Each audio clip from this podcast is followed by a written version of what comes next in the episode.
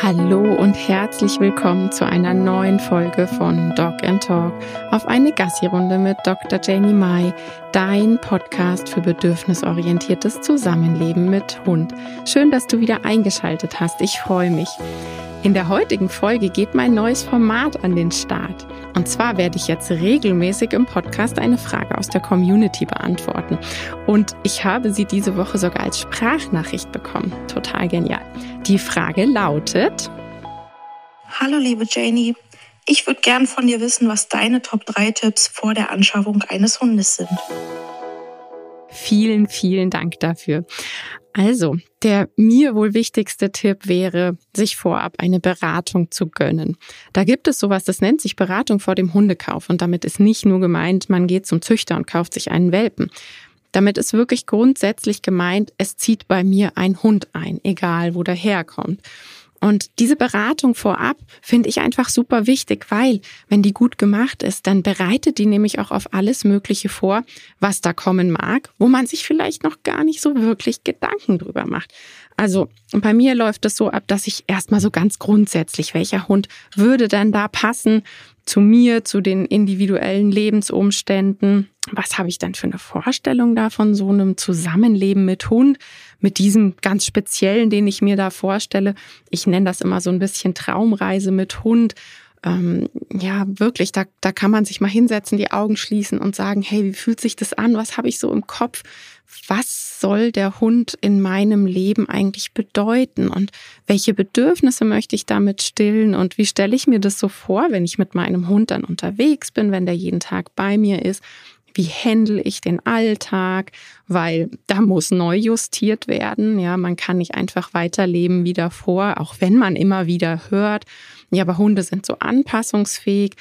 Man kann nicht einfach sein Leben weiterführen, als wäre der Hund nicht da. Das ist eine totale Traumvorstellung und ja auch nicht das, was ähm, bedürfnisorientiert oder bindungsorientiert wäre.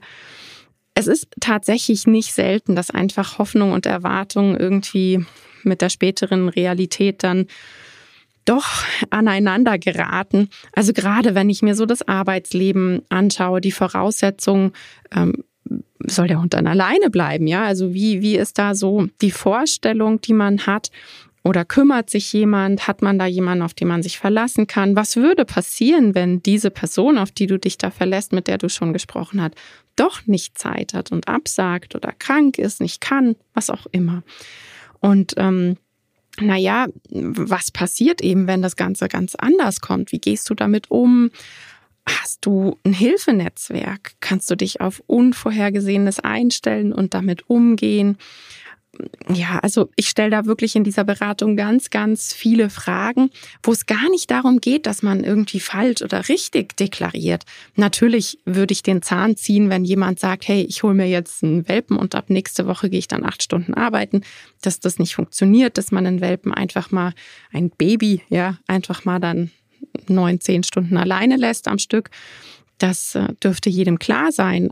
Aber es geht wirklich darum, so zum Nachdenken reinfühlen, dass man sich selber auch sicher ist. Weil ich finde immer, wenn man selber so eine totale Klarheit hat und so eine Sicherheit, dann schafft man auch alles, weil dann ist man gewillt zu justieren und, und ja, einfach Einsatz zu bringen. Und das finde ich ganz wichtig und deshalb bohr und popel ich da immer ganz schön in die Fragen. Also, das wäre mein Tipp eins, sich so eine Beratung zu gönnen.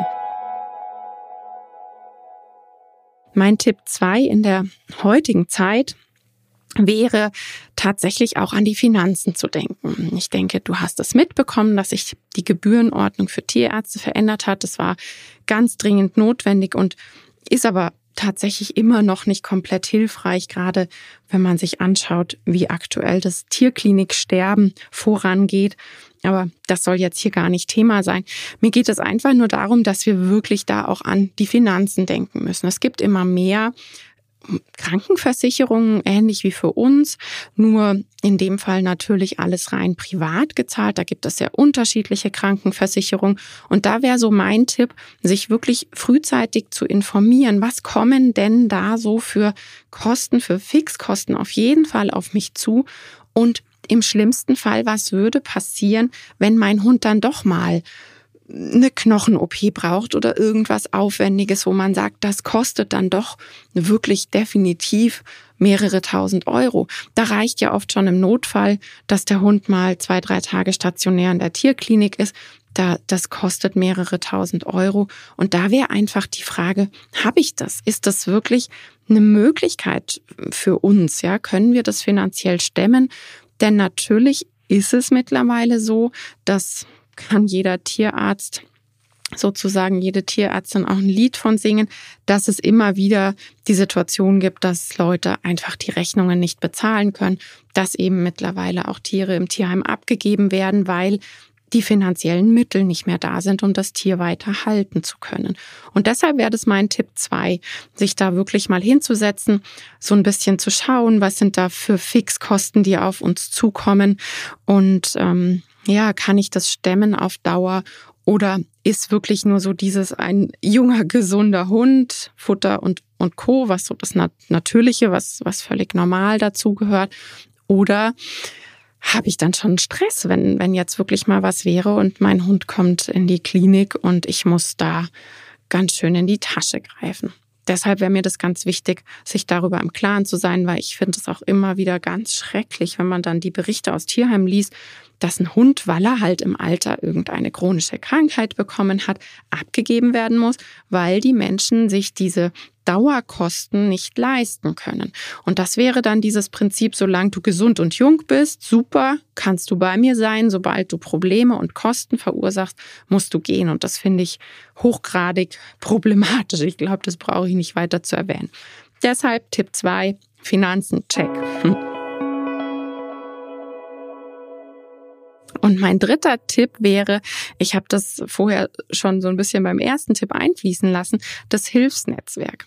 Finde ich wirklich extrem wichtig, weil selbst wenn man sich den Hund in die Familie holt, gerade wenn dann auch noch Kinder da sind, dann sind diese Vorstellungen von wir möchten dann vielleicht auch mal einen Familienausflug machen.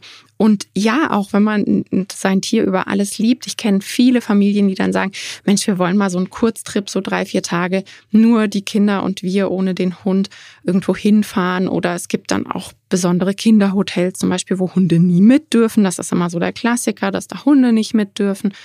Und da hat man dann einfach so ein bisschen Stress. Deshalb mein Tipp, gibt es ein Hilfenetzwerk? Hast du da jemanden? Und das würde ich mir vorab wirklich auch aufbauen, dass man ganz genau abcheckt und das in mehreren Stufen sich nicht nur auf eine Person verlassen, tatsächlich auch schon Hundepensionen auschecken, sich die mal anschauen, sich so ein bisschen informieren im Internet, weil auch da gibt es ja die unterschiedlichsten Formen dass man einfach da so ein bisschen vorbereitet ist. Das finde ich immer ganz wichtig. Es kann auch ein Arzttermin sein. Du selber kannst krank sein, du kannst ins Krankenhaus kommen, was auch immer. Es kann immer irgendetwas passieren im Leben. Und gibt es da wirklich ein Hilfenetzwerk, wo man dann im Notfall sagen kann, okay, da ist jemand da, weil auch diese Geschichten kennen wir immer wieder, wo dann alte Menschen einfach sagen, nein, ich kann jetzt nicht ins Krankenhaus, weil ich habe niemanden für mein Tier. Und das finde ich immer ganz, ganz schrecklich. Auf der einen Seite natürlich unwahrscheinlich süß, dass wie, wie arg sich diese Menschen da um die Tiere kümmern. Aber wenn das dann an die eigene Gesundheit geht, ist ja auch niemandem geholfen. Ich habe aber noch einen vierten Tipp, den ich unbedingt loswerden möchte. Und zwar schau dir wirklich von vornherein an, wie willst du mit deinem Hund umgehen? Was sind so deine Grundwerte? Wie stellst du dir das mit dem Hundetraining vor? Und informier dich da.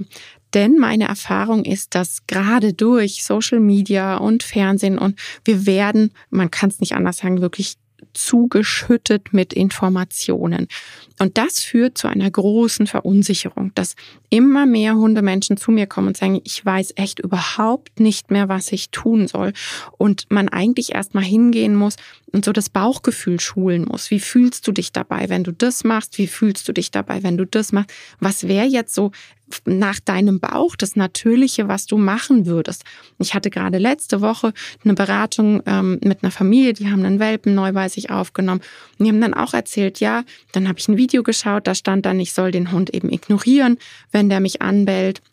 Und ich habe das nicht geschafft. Ich habe genau gespürt, der will irgendwas von mir und, und, und das Ignorieren hat es nur immer schlimmer gemacht. Und das war auch so komplett gegen das, was ich im Bauch hatte.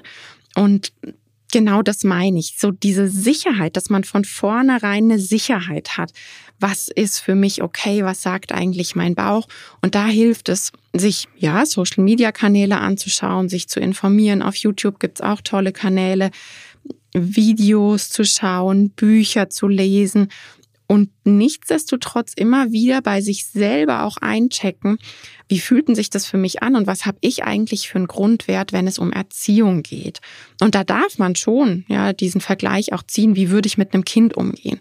Und das wissen wir und das finde ich ist immer so ein ganz guter Peilsender, auch wenn ein Hund ein Hund bleibt und Hundebedürfnisse hat und wir ihn immer wie ein Hund behandeln werden und er Hundehobbys haben wird. Nichtsdestotrotz kann ich immer so, so ein bisschen über diesen Peilsender schauen, würde ich das jetzt mit einem Kind machen? Und wenn man da ganz klar sagt, nein, niemals, dann stimmt ja dein Bauchgefühl schon und da solltest du wirklich lernen, dich drauf zu verlassen. Also das wäre noch so mein letzter Tipp, dich im Vorhinein schon schlau machen, damit, wenn der Hund da ist, es ist klar, dass es mal so bei jedem Momente gibt, wo man sich denkt, oh Gott, jetzt weiß ich nicht, wie soll ich denn das machen?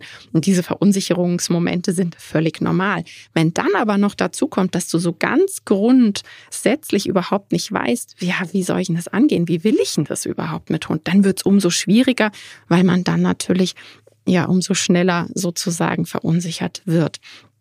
Also, das wären meine Tipps, die ich dir mitgeben würde. Und ich hoffe, dass dir das neue Format gefällt. Das kommt dann in zwei Wochen wieder. Da habe ich mir wieder eine Frage rausgepickt. Und ja, so hat dann die ganze Community etwas davon. Mir fällt gerade noch ein, ich habe ja für Neuhundemenschen ein 0-Euro-Bundle. Da ist wirklich kein Haken dahinter. Du musst nichts abonnieren, du musst auch nichts bezahlen. Ich pack dir den Link in die Show Notes. Da habe ich eben auch wieder so dieses Bauchgefühl schulen, so ein paar wichtige Fakten reingebracht und ein paar Checklisten für dich. Es gibt auch eine kleine Voice-Mail sozusagen, ähm, eine kleine Audio, die du dir anhören kannst wie lange muss ich denn mit meinem Hund oder sollte ich mit meinem Hund spazieren gehen. Da habe ich ganz viele Infos reingepackt. Das fällt mir gerade noch ein. Den Link zu diesem 0-Euro-Bundle für Neuhundemenschen findest du in den Show Notes. Viel Spaß dabei. Ich wünsche dir eine schöne Woche. Bis nächste Woche. Tschüss.